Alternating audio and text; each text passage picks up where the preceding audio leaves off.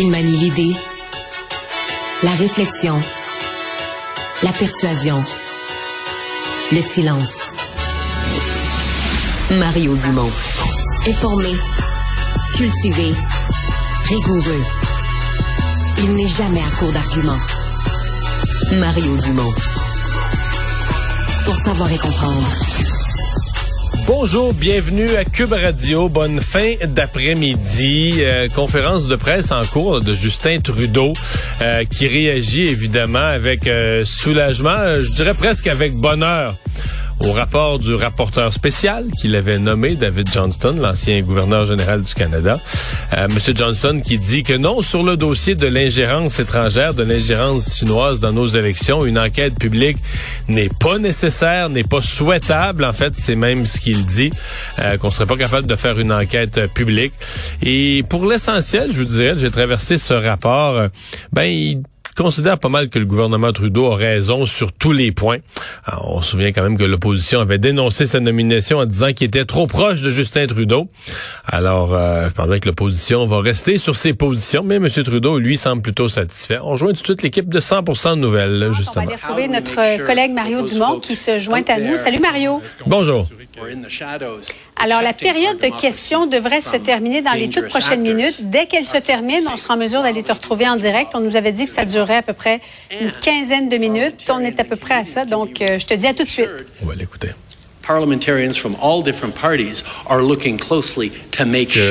Les parlementaires de tous les partis euh, regardent que s'assurent que on fait tout ce qu'il faut pour garder les Canadiens en sûreté.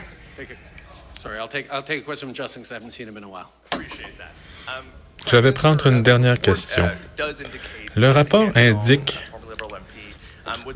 qu'un ex-député libéral,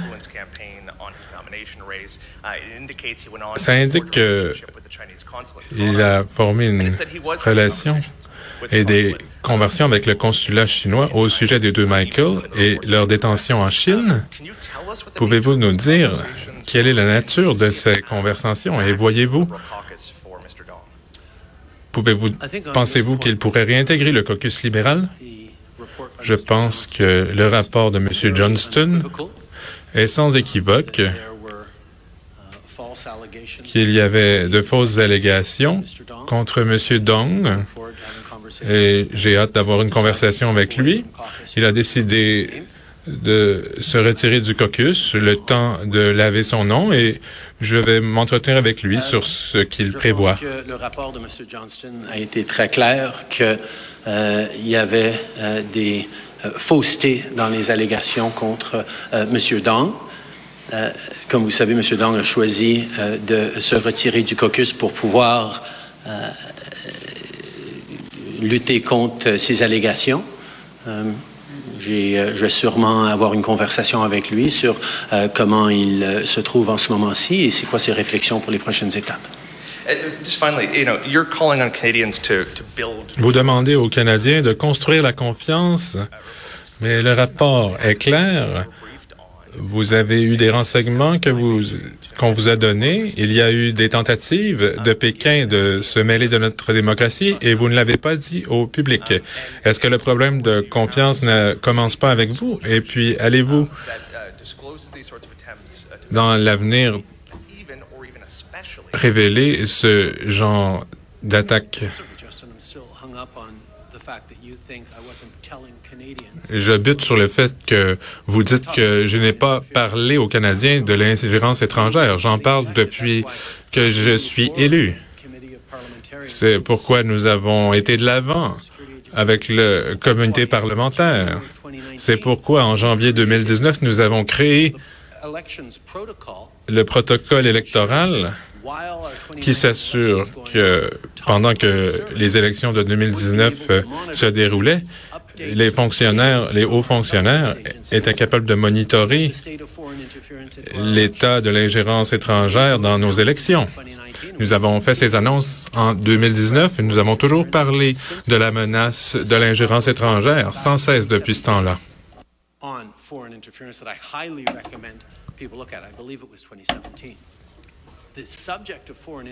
Le sujet de l'ingérence étrangère n'est pas quelque chose qui vient d'apparaître depuis quelques mois. C'est quelque chose que nous prenons au sérieux comme gouvernement depuis des années.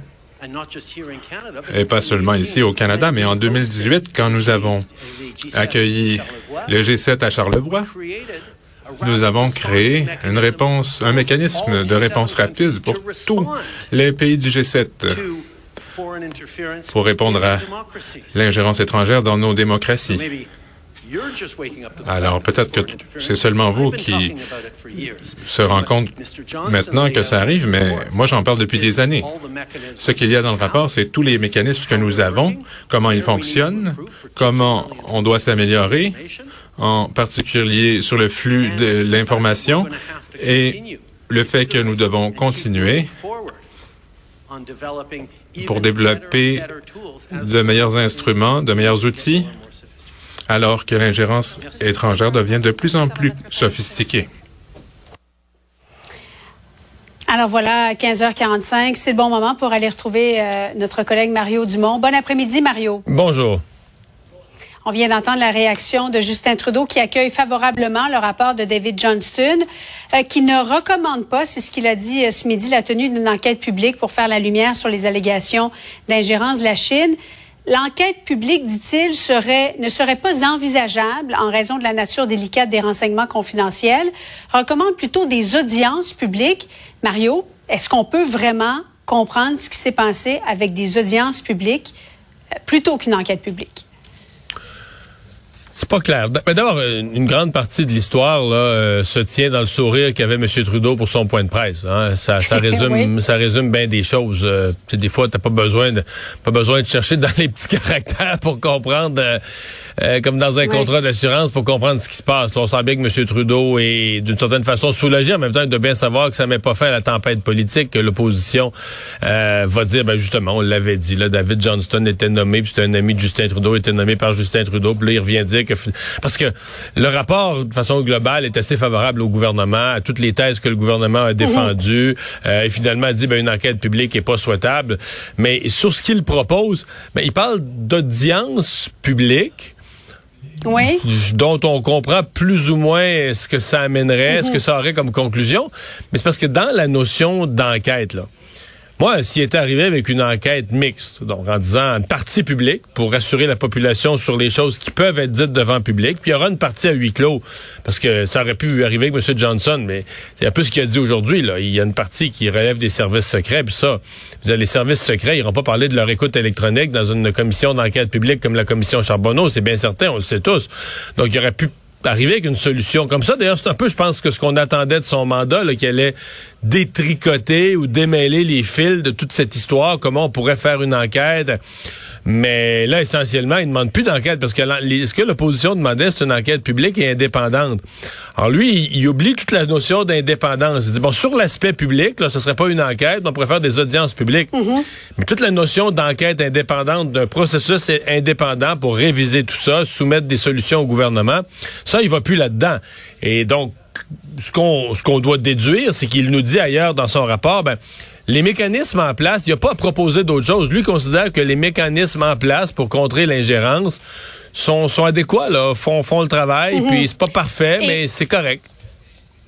Et pourtant, on va regarder ensemble, Mario, quelques-unes des conclusions du rapport de M. Johnston, parce que ce qu'il vient dire, c'est que tout n'est pas au beau fixe tout n'est pas parfait. Alors, d'une part, euh, il va dire que on n'a pas besoin d'enquête publique. Ce serait pas la bonne façon d'aller au fond des choses. Toutefois, les tentatives d'ingérence augmentent au Canada. Il y a de graves lacunes dans la communication des informations des organismes de sécurité, notamment le SCRS. Plusieurs des documents ayant fait, ayant euh, fait l'objet de fuites dans les médias ont été mal interprétés, soit par les partis politiques ou par les médias. Aucun cas relevé où le gouvernement a volontairement ignoré des renseignements et recommande donc la tenue d'un processus public. Alors, oui, il y a des lacunes, non, ça prend pas d'enquête publique indépendante, mais ça prend un processus public, la tenue d'un processus public, audience publique. en gros, si on, si on, on résume... A quand même expulsé on a quand même expulsé un diplomate euh, chinois. Oui, ouais. En gros, si on résume, euh, euh, il y a de l'ingérence, ça augmente, c'est grave, c'est mal géré par nos services de renseignement en termes de communication, mais c'est pas assez grave pour mettre un processus de, travail qui soit maximal. On y va avec un processus qui est minimal. Est-ce que ça apparaît contradictoire? Je pense qu'aux yeux, yeux, de certains, ça apparaîtra contradictoire. Maintenant, politiquement, on se comprend qu'aujourd'hui, c'est essentiellement c'est tout ce que Justin Trudeau voulait entendre. Là. Sur chacun des volets, il n'y a pas eu de négligence ni du premier ministre ni d'aucun ministre. Euh, il faut pas faire d'enquête publique. Euh, les médias ont pas bien fait leur travail parce que ça aussi, c'est quand même une des thèses du gouvernement là, que les médias, le Globe and Mail, on a surinterprété des rapports, des renseignements. On n'avait pas le contexte global. Euh, donc on a pris une partie ou quelques phrases dans un rapport de, des, des services de des services de renseignement, des services secrets, puis on a on a extirpé ça hors de leur contexte. Donc, c'est des accusations du gouvernement que M. Johnson reprend à son compte. Il ajoute en même l'importance qu'on enquête sur les fuites. Donc, ça aussi, c'est une chose que le gouvernement avait dit, il faut enquêter sur les fuites. Fait que, tu sais, t'en ressors en disant, voyons, c'est plus important d'enquêter sur les fuites, sur le journaliste, que d'enquêter sur l'ingérence elle-même, parce qu'il reste que moi, euh, je suis prêt à accepter ça. Le Global Mail, qu'est-ce que tu veux? Quand tu sors des scoops comme ça, tu sors des nouvelles, euh, peut-être que la personne t'a donné un rapport, peut-être que c'est un rapport de 200 pages, on t'en a donné juste 50, une section, euh, un chapitre, deux chapitres, trois chapitres, mais tu lis ce que tu lis, tu résumes ça, tu, fais le travail qu'il y a à faire avec ça, mais tu, je veux dire, c'est quand même sur cette base-là aujourd'hui que, que, toute la société, que tout le Canada parle mhm. de ce sujet-là. Mario, au moment où on se parle, il y a un autre événement qui se déroule en direct. D'ailleurs, on va voir les images à l'instant. Euh, première rencontre officielle entre Pierre Poliev et le premier ministre du Québec, François Legault. Euh, Mario, est-ce que tu y vois une certaine chimie entre les deux hommes? Parce qu'aux dernières élections, évidemment, c'était pas M. Poliev qui était à la tête euh, du Parti conservateur, mais on se rappelle, M. Legault avait demandé aux Québécois de voter soit pour le Bloc ou soit pour les conservateurs, accusant Justin Trudeau d'être trop centralisateur. Non, mais il y avait eu quelque chose de plus proche. Là. Aaron O'Toole, c'était un avocat euh, du monde des affaires euh, euh, qui mhm. avait développé une plateforme nationaliste, une plateforme vraiment pour le Québec, mais très basée sur le genre de demande d'autonomie, le clac-clac formule. Donc, il s'était passé quelque chose de plus qui avait amené François Legault à être très intéressé.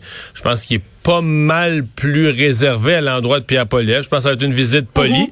Parce que bon, euh, monsieur, monsieur Legault est premier ministre du Québec, puis il se dit, euh, on sait pas ce qui peut arriver. Peut-être que celui que je rencontre va être premier ministre du Canada dans un an. Le gouvernement minoritaire, les choses peuvent basculer. Pierre Poliev a une chance très réelle de gagner.